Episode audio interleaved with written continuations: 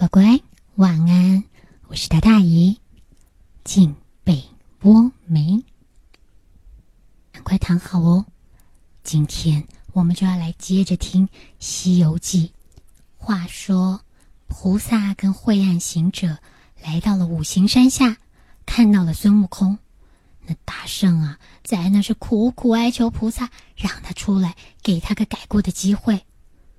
但是，菩萨说：“你啊。”罪业深重，如果我今天放你出来，你不又要闯祸，那怎么行？悟空一听急了：“菩萨，我已经知道错了，我是真心的悔改，求您就慈悲的指条生路，我情愿修行。”哇，他这情愿修行的话一出来，菩萨满心欢喜。于是就对着大圣说：“行，既然你有这个心，等我去东土大唐国寻一个取经人来，到时候就让他来救你，你就跟他当个徒弟，入我佛门，再修正果，如何？”大圣赶忙的答应，他当然想要跟呐。菩萨原本还准备给大圣取个法名，没想到。大圣说：“他已经有名字了，就叫孙悟空。”菩萨一听，又是一顿欢喜。为什么呢？因为这孙悟空的“悟”字，跟菩萨之前不是也收降了两个妖怪？他们都是起了个“悟”字排行的法名。所以呢，菩萨一听，很好，很好。交代完毕，菩萨就带着灰暗行者。又往东土继续前进，不到一日的光景，他们就来到了长安的大唐国。怎么这么快？因为呀，这菩萨跟灰暗行者是半云半雾来的。一到了大唐国，他们赶紧收掉了云雾，而且立刻变身成两个长着癞痢头、衣服还非常破烂的僧人。两人进入长安城的时候。天色已经不早了，于是就找了个路边的土地庙，决定今晚在此安身。隔天天一亮，师徒两人就到长安城里面去，到处访查，看看有没有适合去取经的善人。但是，一连看了好多天，都没能看到一个真正有德行的人。忽然某天，他们听说太宗要宣扬善果。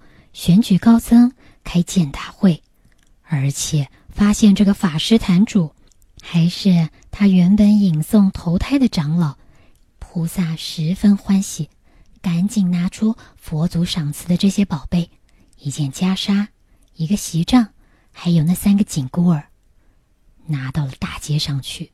你就看那袈裟艳艳生光，灿烂夺目，很多人上前去问了：“哎。”你这个袈裟卖多少钱呢？菩萨说：“袈裟五千两，席帐两千两。”这话一说呀，那些人啊就在那拼命笑。这两个赖和尚是疯子，我告诉你，是傻子。这么两个东西得要卖七千两银子，除非是穿在身上长生不老，那不就当成佛祖了吗？那也值不了那么多钱呐，卖不了。菩萨听他们这么说，根本什么也不说，继续就往前走了。又走了一段时间，来到了东华门前，正巧遇到了夏朝的宰相。宰相一看那袈裟艳艳生光，他赶紧派下人去问：“这个宝物要多少钱？”还是一样的答案：袈裟五千两，席帐。两千两。当宰相说了他这一次买下这两个宝物是想要送给主持水陆法会的玄奘法师使用的时候，菩萨说：“既然是礼敬三宝、德性又极高的法师，那我们分文不取，这宝物就送给他。”说完，转身就走了。当水陆法会举行到第七天的时候，太宗。带领着文武百官和后妃们一同前往，这佛寺里面啊，挤满了听法的人。菩萨和灰暗行者也就化身成了他们原本的那两个和尚模样，挤进了法会，去听听玄奘法师到底要说些什么。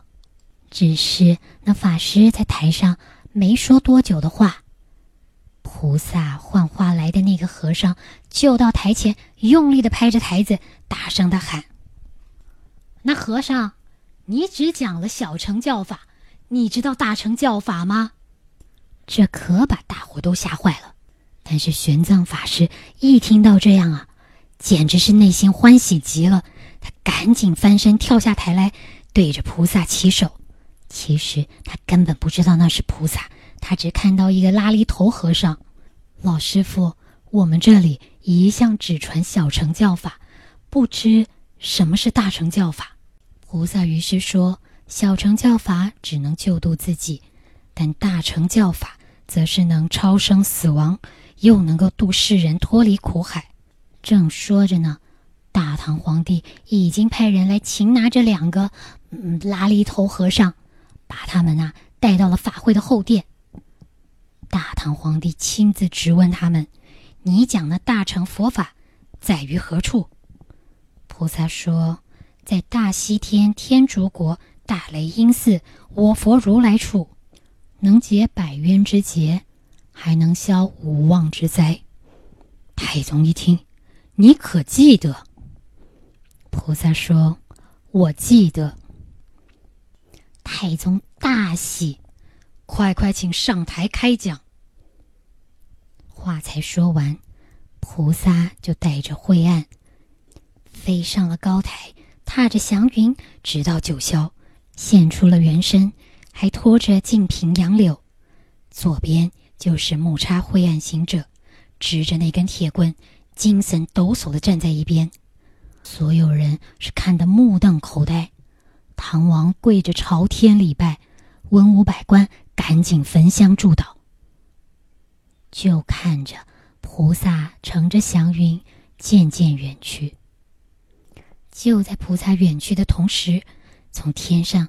滴溜溜溜的掉下一张简帖，上面有几句话，写的非常明白：“礼上大唐君，西方有妙文，程途十万八千里，大乘尽殷勤。此经回上国，能超鬼出群。若有肯去者，求正果金身。”太宗一见这字条。马上啊，就要准备派人去取经了，但是该派谁去呢？路途十万八千里，有极度的险恶。没想到玄奘法师就提出来，他要前往西天取经。太宗一听，大喜过望，当下就和玄奘结拜为兄弟，还赐给他一个名号——唐三藏。玄奘法师出发的那天。太宗亲自送他到长安门外，而且呢，选派了两名健壮的侍从要随侍在侧，同时又赐了一头白马当成他的坐骑。一行人就这么样走啊走的，走了好多天，不知不觉的来到了一座山下。山上的路看起来是崎岖难行，他们只好拨开这些野草，找路前进。结果一个不小心，连人带马就掉到深谷里面了。这一下去，就听到有人在那儿高喊：“把他们捉上来！”谁？只见啊，狂风滚滚，出现了五六十个妖怪，不由分说的就把他们结结实实的捆了起来，带到魔王的面前。一到魔王的面前，他。就让底下的这些手下把那两个侍卫给分着吃了。三藏根本就是吓昏了，他想破头也想不出逃离的方法。没想到眼前突然冒出来一个老头，用手一指，噗！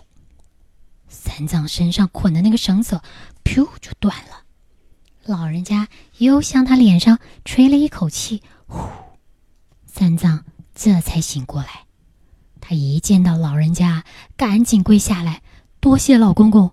搭救贫僧的性命。你快起来！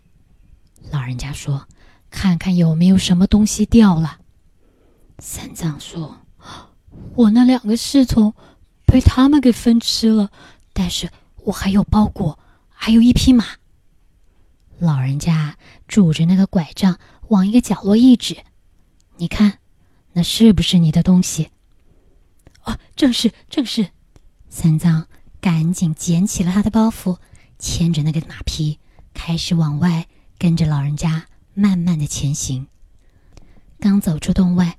三藏想把马匹拴好，转头跟老人家说声谢谢，没想到一转头，突然看到那老人家已经化成了一股清风，骑上了一个丹顶白鹤，乘着风，倏，飞去了。原来这老人家啊是天上的太白金星，他特地来搭救三藏，而且呢，他留下了一个条子。让他知道啊，再往下走，他会有神徒帮助他，千万不要为了路上的艰难而有所抱怨呢。三藏继续前行，没想到才没走多远呢，祸不单行，又碰到了毒蛇猛兽，把他团团围住。他心想，这下可真完了。才在害怕的时候，突然迎面来了一个人。而且这些猛兽一看到那个人的出现，全部都四散逃开。弄了半天，这是一个山里面的猎户，所有的虫兽都非常的害怕。在问明三藏的来历之后，猎户就让三藏跟着他回去，在他家待上一宿。到了第二天，再由猎户送他上路。当他们走到达旦国。跟大唐国的国界处时候，突然就听到了山下有人在那儿大喊：“我师傅来了！我师傅来了！”这想也知道谁在山下大喊是吧？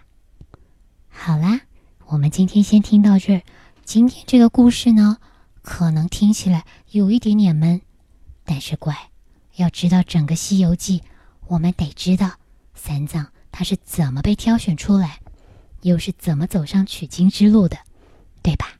好啦，那姨就在这里跟你道晚安喽，乖，赶快睡。姨下回再告诉你，唐三藏是怎么样陆续遇到他这一群神通广大的徒弟们的。快睡喽，乖，晚安。拜